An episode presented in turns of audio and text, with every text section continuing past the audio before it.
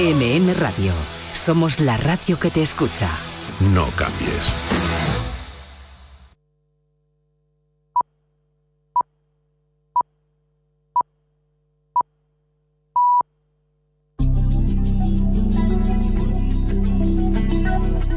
En CMM Radio, la actualidad taurina. Muy buenas noches, es tiempo de toros en Radio Castilla-La Mancha. Comenzamos el repaso a la actualidad taurina del fin de semana por lo sucedido este domingo en la Plaza de Toros de Logroño. En la Ribera se celebró el último festejo de la gira de reconstrucción.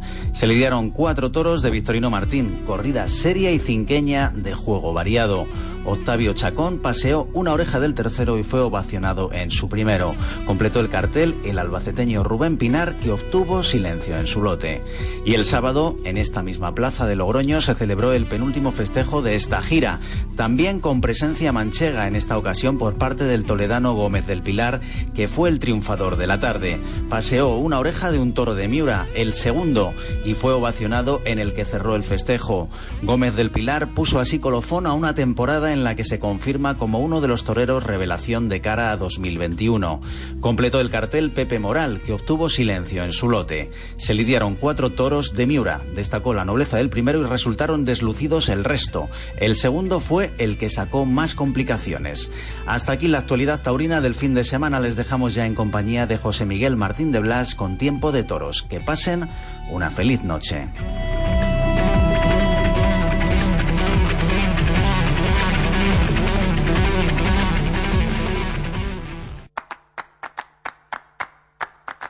Tiempo de Toros con José Miguel Martín de Blas. Aquí estoy. Buenas noches. Bienvenidos. Es Tiempo de Toros. Un tiempo de toros hoy especial. Un tiempo de toros literario.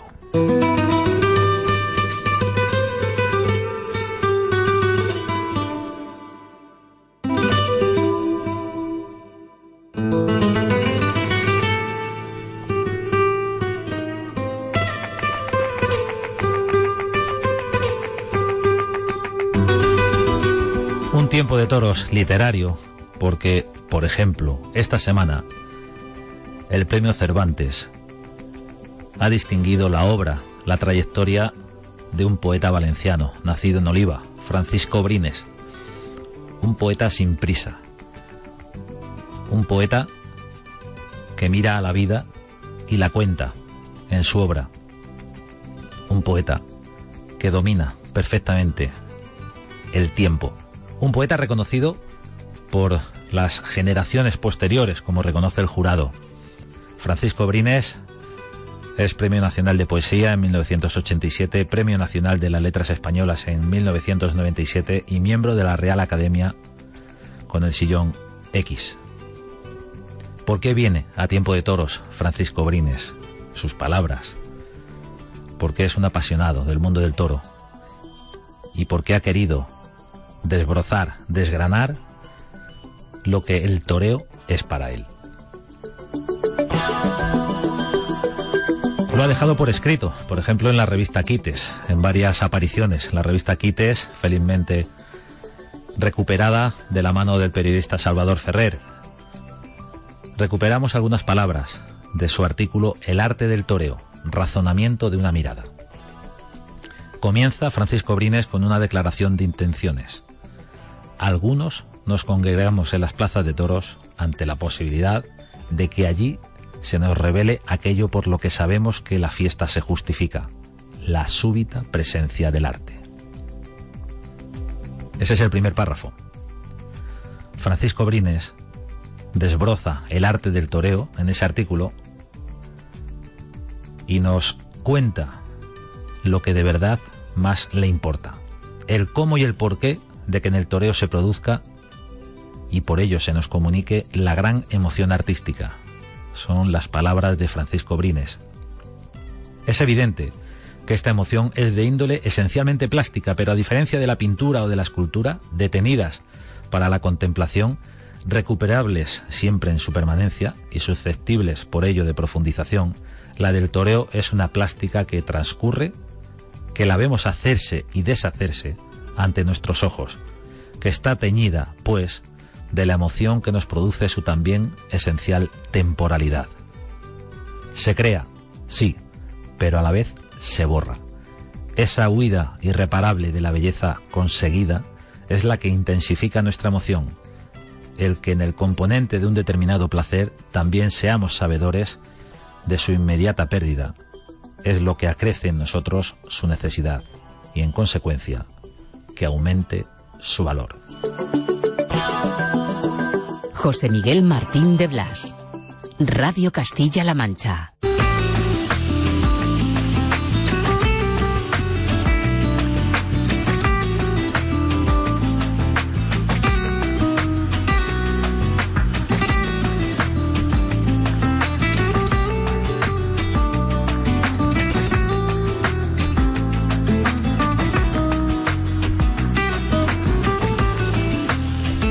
Enhorabuena a Francisco Brines por ese premio Cervantes. Enhorabuena y sobre todo muchas gracias por, a través de sus textos, de su obra, para lo que aquí nos atañe, la tauromaquia, hacernos sentir esas reflexiones que tienen tanta puntería, el sentido temporal del toreo, la belleza que se crea y a la vez desaparece la genial reflexión de Francisco Brines. Es tiempo de toros en la radio y ya hemos dicho que este tiempo de toros es especial, es literario. Y queremos hablar, por ejemplo, de un libro de reciente publicación cuyo título es La tauromaquia en tela de juicio. El autor, es José Carlos Arevalo. José Carlos, buenas noches. Buenas noches, José Miguel. ¿Por qué está en tela de juicio la tauromaquia? Pues porque hay gran parte de la sociedad que la ha puesto en tela de juicio. Para mí no está en tela de juicio, aunque me gusta mucho enjuiciarla. Está eh, legitimada por todos sus contenidos y por todos sus valores.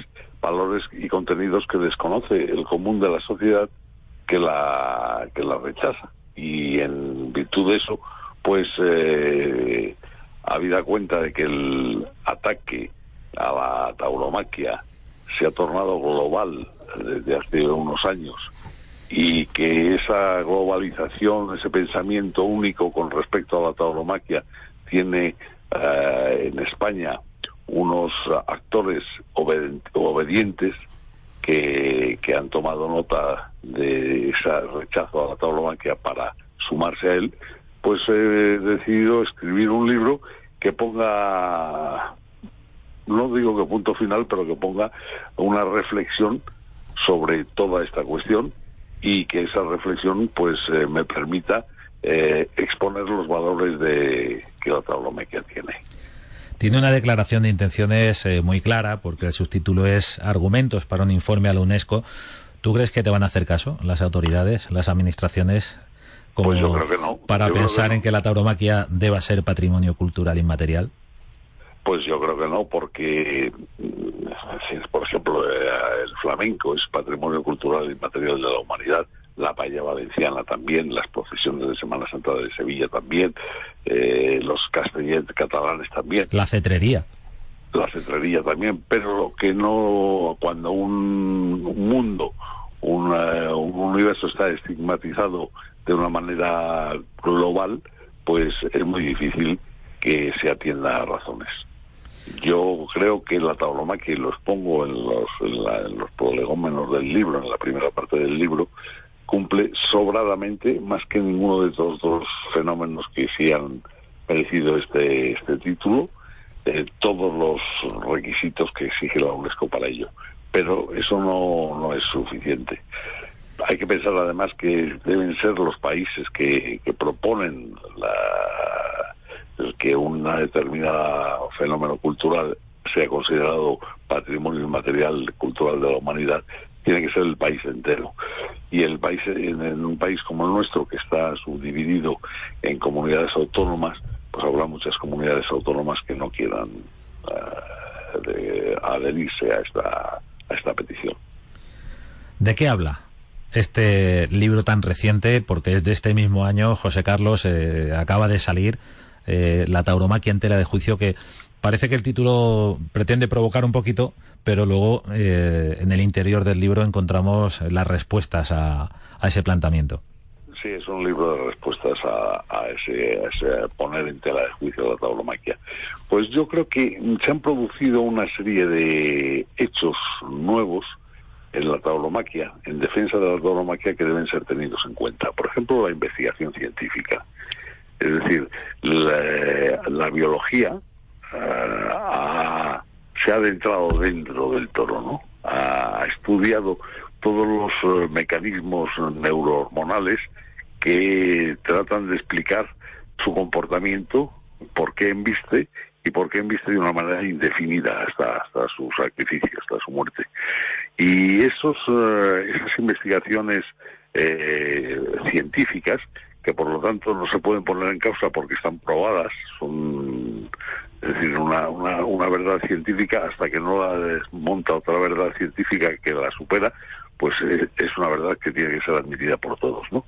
Y esa investigación científica ha demostrado que el toro tiene una particular juego hormonal que le permite neutralizar el dolor una vez lo ha recibido porque eh, tiene una sensibilidad muy especial en su piel.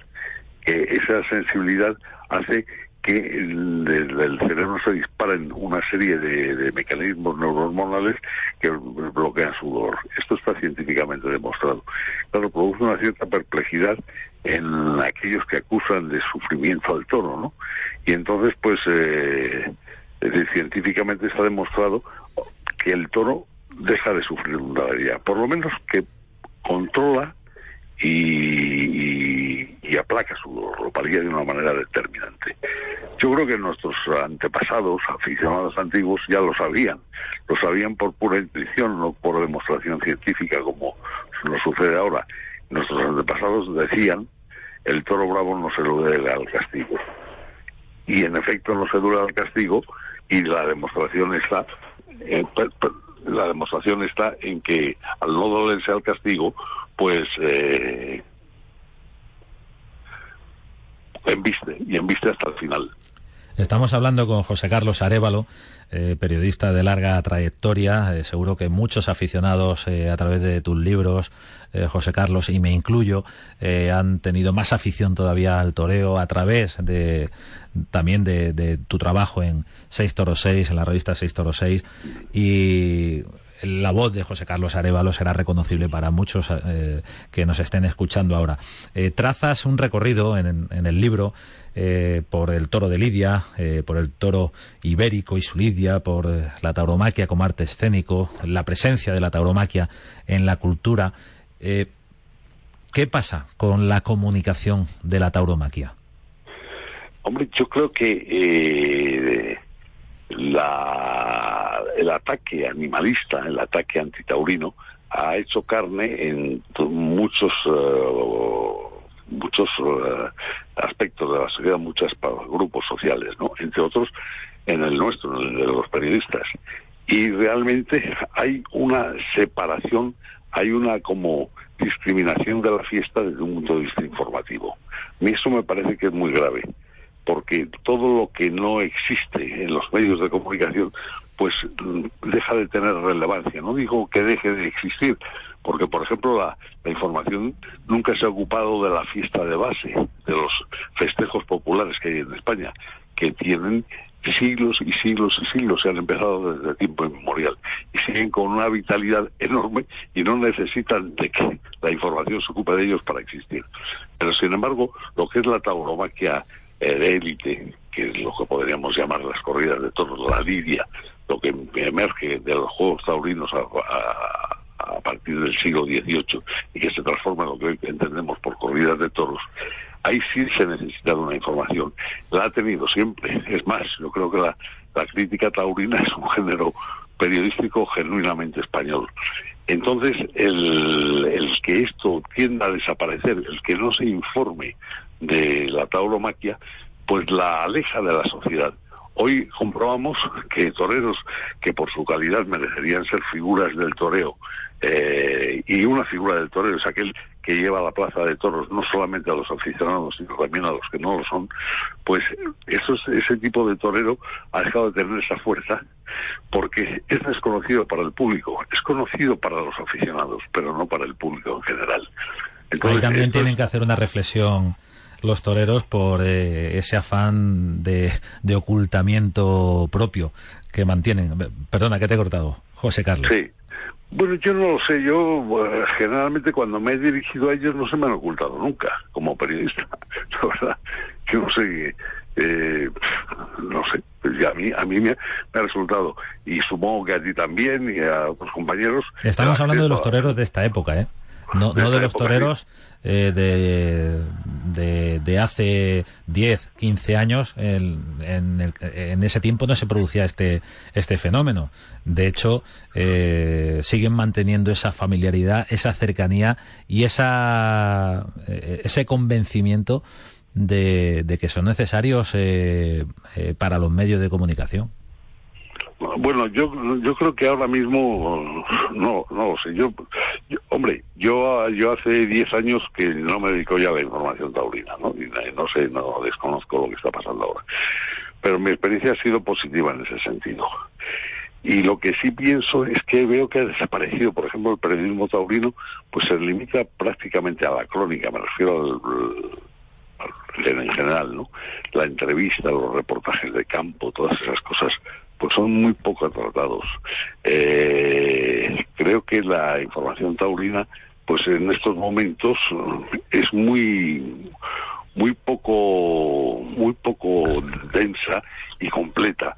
Si tenemos en cuenta, por ejemplo, yo he hecho una comparación, si lo comparamos la, la, cobertura de una temporada con lo que es la cobertura de, un, de una temporada en los deportes, pues vemos que, que aquí pues se seleccionan una, una, serie de ferias, una serie de corridas, se ignoran otras. El seguimiento de lo que es la temporada ahora es muy difícil para el, en algunos medios, ¿eh?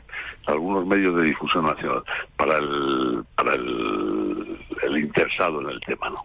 Entonces yo creo que está muy alejado la, la tauromaquia informativamente del, del público en general.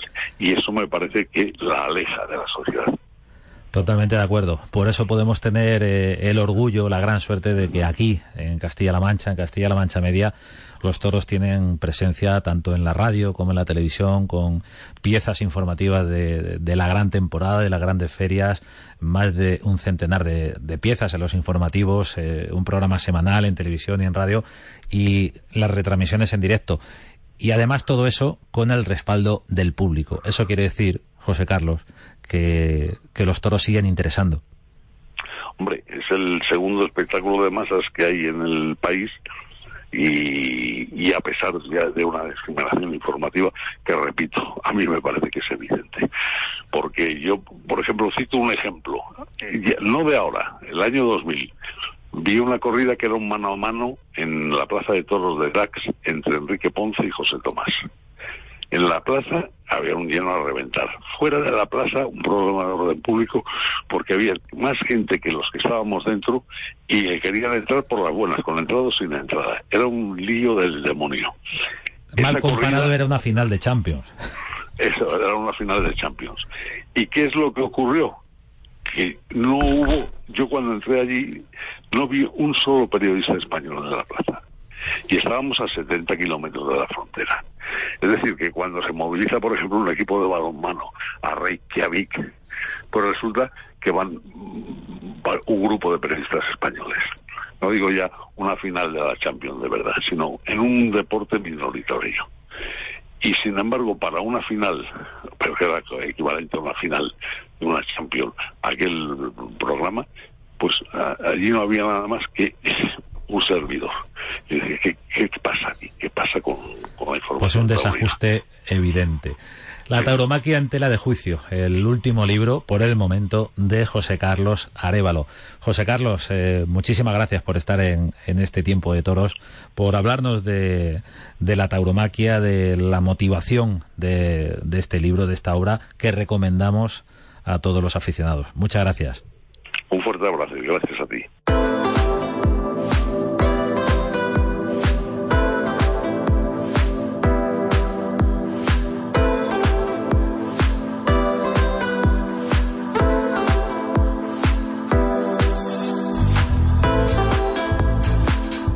este tiempo de toros literario, en el que hemos celebrado el premio Cervantes para Francisco Brines, en el que hemos presentado esta nueva obra, La tauromaquia en tela de juicio de José Carlos Arevalo, ahora tenemos que hablar de una obra ya conocida, pero con noticia. La noticia ocurría el pasado martes. Se cerraba un círculo. El martes 17, en Sevilla, se presentaba el libro Joselito el Gallo, Rey de los Toreros. Paco Aguado, buenas noches. Buenas noches, José Miguel. Un acontecimiento, poder eh, presentar la obra dedicada a un genio universal como Joselito el Gallo en su tierra, ¿no? Sí, y sobre todo yo diría que un acto muy simbólico y muy significativo, ¿no? Porque 100 años después y seis meses después de que se publicara el libro, se ha podido hacer con todo este tema de la pandemia, pues se ha buscado la manera, se ha podido hacer esa presentación en Sevilla, que ha tenido unas connotaciones muy especiales, ¿no? Porque se ha celebrado en, la presentó el alcalde de Sevilla, Juan Espadas, eh, en el Salón Colón del Ayuntamiento. Tú sabes que, como has leído el libro perfectamente, el Ayuntamiento fue eh, el Ayuntamiento de Sevilla, que una de las instituciones que más trabas pusieron a la monumental que construyó José Luis Gallo con Lisen allí en el barrio San Bernardo. Allí estaba también el teniente hermano mayor de la maestranza, eh, en principio institución también que se sintió muy molesta y muy afectada y, hizo su campaña soterrada contra José Luis Gallo, bueno, pues 100 años después ha habido esa reconciliación de, la Sevilla institucional con, con el rey de los toreros.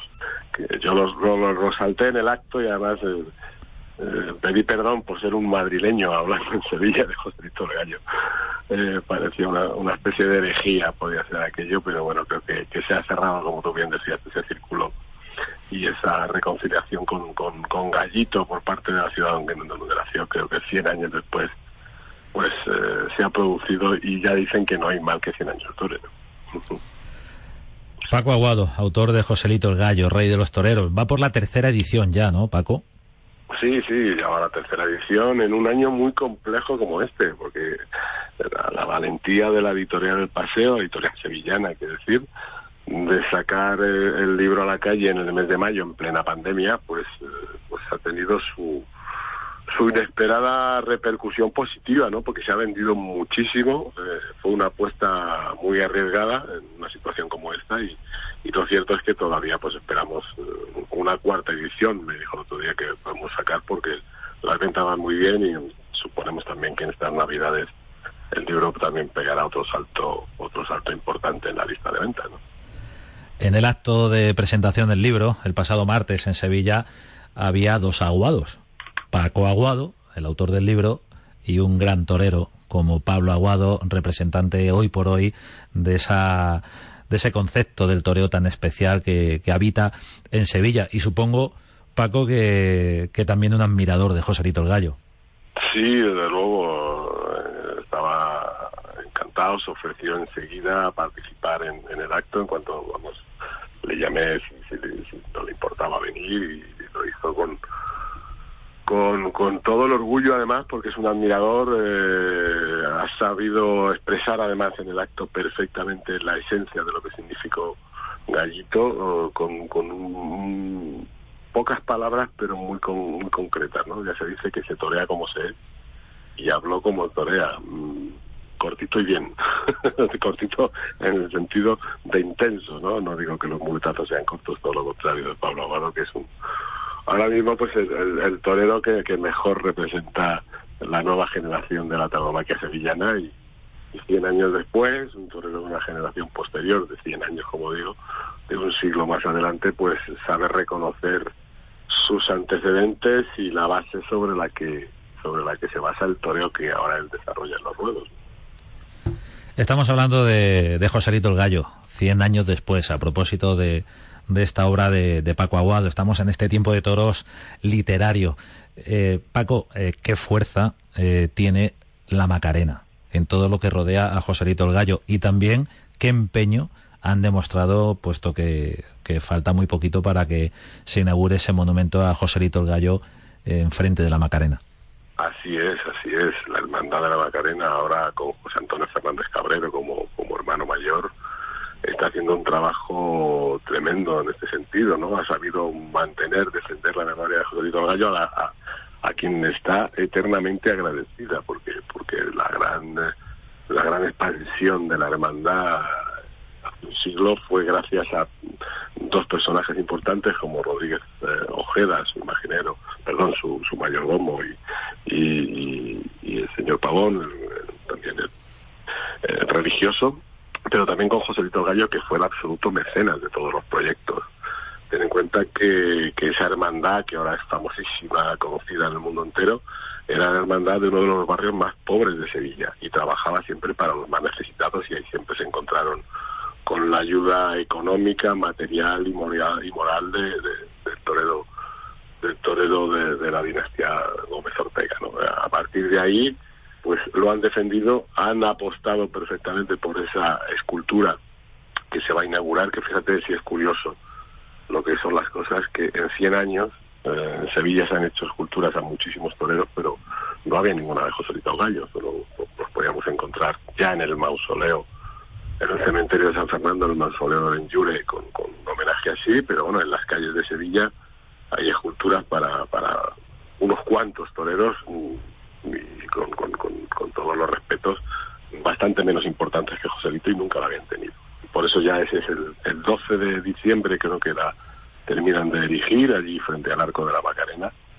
Ya se va a cerrar el círculo y, la Virgen va a poder encontrarse cada madrugada del Jueves Santo al salir por ese arco con uno de sus hijos más activos como fue José Gómez Ortega. Bueno, pues el, la confluencia 100 años después y, y, ese reencuentro, la Macarena, Joselito el Gallo, la eh, inauguración va a ser el 12 de diciembre, como decía Paco Aguado, que en el fondo recoge el profundo sentimiento y la eh, huella tremenda que, a lo largo de, de su vida dejó en la Hermandad de la Macarena, Joselito el Gallo, y de alguna manera también ese acto restaura. Eh, es un acto de honor de Sevilla para, para su torero universal.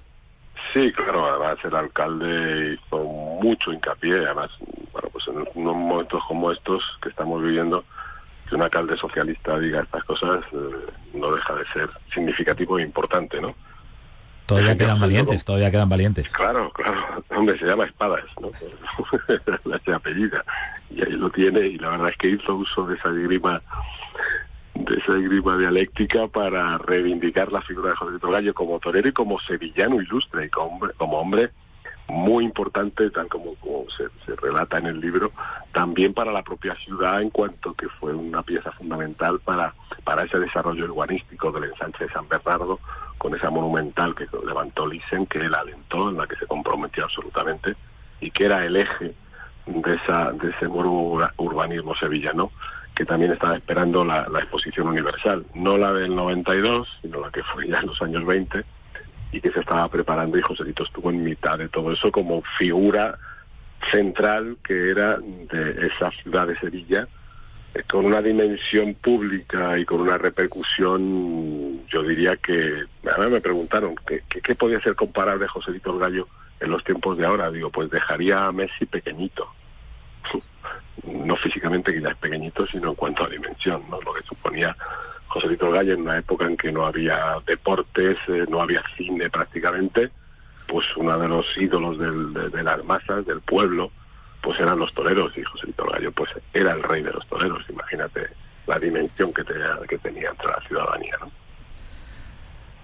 La presentación del libro el pasado martes en Sevilla, en el Salón Colón, en el Ayuntamiento, en lo personal y ya, y ya te dejamos tranquilo. Paco, porque tenemos que agradecerte tu presencia en Tiempo de Toros a lo largo de este año de centenario de, de Joselito el Gallo. Eh, en lo personal, para ti, ¿qué, qué suponía eh, ir a Sevilla a presentar tu obra sobre, sobre Joselito el Gallo? Pues también una especie de, reconocimiento, ¿no?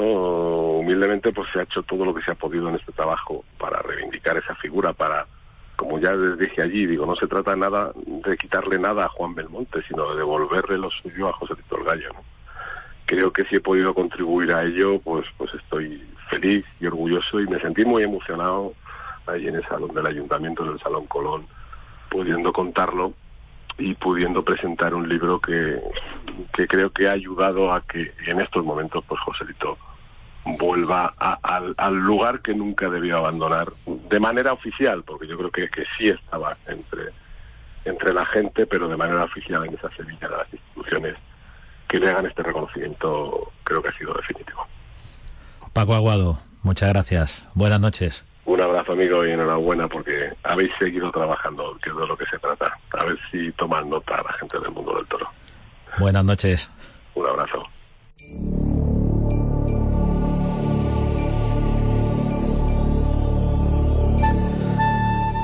Joselito el Gallo, rey de los toreros, de Paco Aguado, la tauromaquia entera de juicio, de José Carlos Arevalo, y el premio Cervantes a Francisco Brines, poeta apasionado de los toros y de la tauromaquia.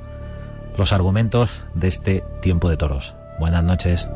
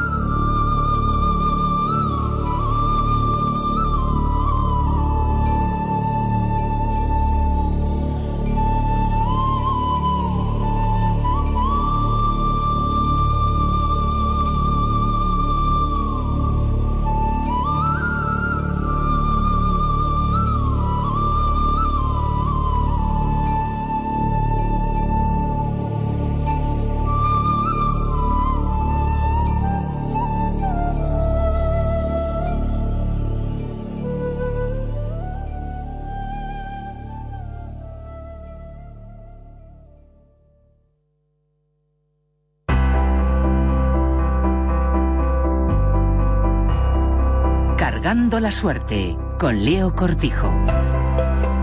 Valor, coraje y corazón, además de buen toreo, por supuesto. Por ese camino se convirtió en uno de los toreros más importantes del siglo XX. Un diestro de récords, como por ejemplo ser uno de los que más cornadas ha sufrido a lo largo de su carrera, casi 60, y la mitad de ellas de consideración. Más bonito, no cabe duda, es el número de puertas grandes que atesoró en las ventas, ocho nada menos, todas durante la década de los 60 y la primera mitad de los 70. Y es que a nadie se le olvida ese tridente mítico de la tauromaquia que él encabezó junto a Paco Camino y el Viti. Hablamos de Diego Puerta, criado en el sevillano y torero barrio de San Bernardo. Tomó la alternativa en 1958, en el maestrante veranillo de San Miguel. Luis Miguel Dominguín fue su padrino de alternativa y el toledano Gregorio Sánchez actuó como testigo. Hasta su retirada en el 74 y con más de 300 corridas a sus espaldas, dejó su impronta y triunfo en los principales cosos de España, Francia y América. 30 paseillos realizó en Madrid y otros tantos en Pamplona, con 30 orejas en el primer escenario y 44 y 3 rabos en el segundo, casi nada. Fueron muchas sus tardes más memorables, como el mano a mano con Paco Camino el día de su despedida, o el rabo que le cortó a Gallineto, del marqués de Domecq, ambas en el coso del Baratillo, su casa. Pero por encima de todas destaca la épica con el toro Escobero, de Miura, en plena feria de abril. Una tarde que le encumbró al poner en escena sus mejores cualidades. Hasta una decena de veces le tuvo el animal en vilo, pero Diego volvió una y otra vez a la cara del toro. Al día siguiente, después de una paliza tremenda y casi cubierto entero con vendas, volvió a la maestranza para cortarle tres orejas a una corrida de Peralta. Ese fue Diego Puerta. Ese fue Diego Valor.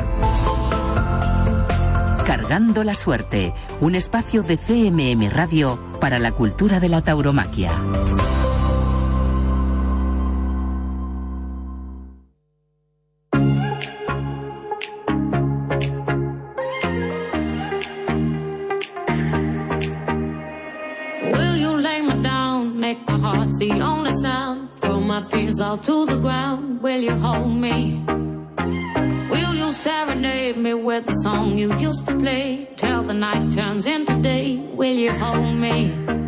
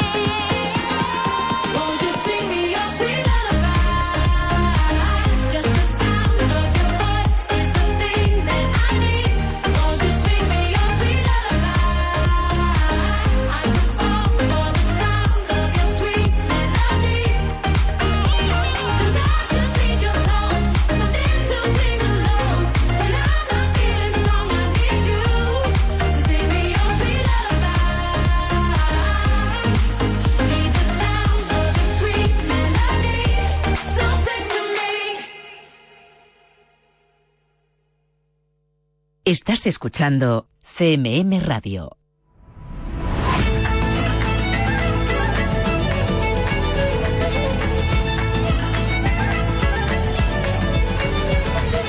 Sé que hay en tus ojos con solo mirar que estás cansado de andar y de andar y caminar, girando siempre en un lugar